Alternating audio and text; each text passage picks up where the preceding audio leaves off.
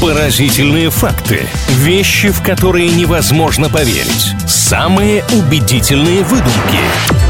Правдивая ложь на правильном радио. Ну что, время поделиться со всеми, кто слушает правильно и интересными фактами. Правда, наше общение в рамках рубрики «Правдивая ложь» происходит в таком игровом и даже игривом, что ли, формате. Мы делимся интересными утверждениями, иногда это выдуманные утверждения, и мы пытаемся друг друга на этом подловить, ну и заодно, может быть, как-то в какой-то степени интеллектуально размяться. Маш, привет! Здравствуй, Илья. У меня сегодня нет какой-то определенной категории. Вопросы будут просто совершенно не связанные между собой, но я надеюсь, что тебе будет интересно. Скажи, пожалуйста, правда ли, что каждая ресничка у нас на глазу живет не больше двух недель? Ну я просто знаю, что они выпадают, что они обновляются, и если кого-то это когда-то пугало, нужно просто признать, это норм. Но вот э, сроки в две недели, больше, меньше, здесь, конечно, я информацией не владею, поэтому, ну, давайте я вам поверю. Две недели, не больше. Это было бы здорово, потому что мы бы могли так часто загадывать желания, мне кажется, при выпадении реснички. На самом деле около пяти месяцев приходит на то, чтобы действительно ресницы обновились, поэтому не переживайте, если сейчас у вас выпала ресничка, одна или даже две, значит ее время просто пришло, и за ними нужен должный уход. Такой простой факт, но тем не менее теперь вы знаете чуточку больше. Переходим в категорию в мире животных. Правда ли, что волки и вороны всегда охотятся вместе? Ну, к охоте лично я никакого отношения не имею. С животным миром у меня тоже такие себе отношения. Но мне кажется, это тот самый факт, который в категории интересные факты был бы достаточно таким популярным. Но это же прикольно даже звучит, как какая-то боевая фантастика книжная. Волки и вороны всегда охотились вместе. Тысячи лет они вели эту войну. Ну и что-то такое. Поэтому я вам не поверю. Я к тому, что я бы про это слышал. Вот сейчас я попала в просак только благодаря одному слову «всегда охотятся вместе», потому что на самом деле существует один очень интересный симбиоз. Волки и вороны делят добычу друг с другом. Примечательно, что вороны способны найти вот эту самую добычу, привести к ней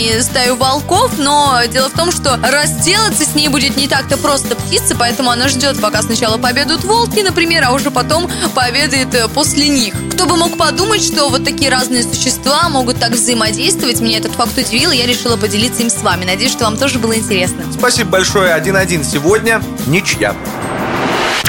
Правдивая ложь на правильном радио.